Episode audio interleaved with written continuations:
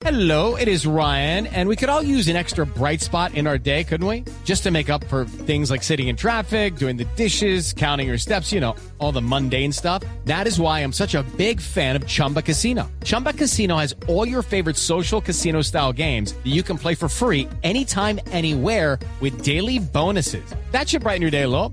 Actually, a lot. So sign up now at chumbacasino.com. That's chumbacasino.com. No purchase necessary. BGW. Void were prohibited by law. See terms and conditions. 18 plus.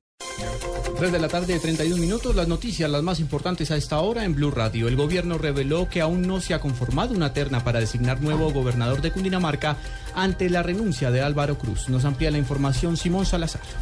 El ministro del Interior, Juan Fernando Cristo, en diálogo con Blue Radio, aseguró que el gobierno aún no ha recibido la carta de renuncia del gobernador de Cundinamarca, Álvaro Cruz. Sin embargo, dijo que una vez la reciba el presidente Juan Manuel Santos, podrá designar a un gobernador encargado. No se tienen que convocar elecciones, se tiene que designar por parte del presidente de la República un gobernador encargado y obviamente eh, habrá que hacerlo eh, cumpliendo estrictamente con la ley y garantizando además que, que se termine de cumplir el programa de gobierno. Eh, hasta el momento no, no, no, no hay terna, podría haber terna. Resaltó finalmente el ministro que podría haber terna por parte de los partidos que inscribieron al gobernador Álvaro Cruz. Simón Salazar, Blue Radio.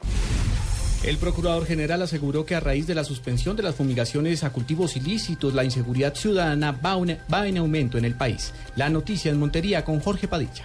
La suspensión de las fumigaciones a cultivos ilícitos va a fortalecer la siembra de estos y su comercialización generando mayor microtráfico e inseguridad para los ciudadanos. Así lo advirtió el Procurador General de la Nación, Alejandro Ordóñez, durante su visita a Montería. La Procuraduría advierte que existen riesgos que a raíz mm, de la, eh, del desmonte progresivo de la política contra los cultivos ilícitos y con la suspensión de las fumigaciones, esta inseguridad ciudadana se incremente. El procurador anotó además que la creciente inseguridad que perciben los colombianos es una realidad que no se puede ocultar y que existe un riesgo latente en el desmonte progresivo de la política antidrogas. Desde Montería, Jorge Padilla, Blue Radio.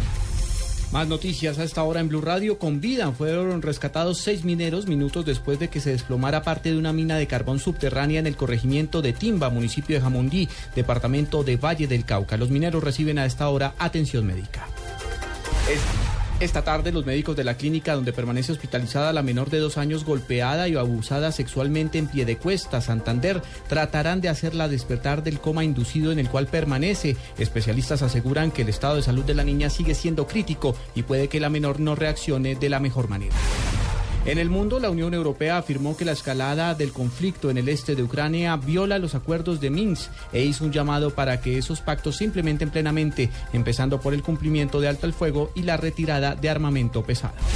Ampliación de estas y otras informaciones en blurradio.com. Sigan con Blog Deportivo.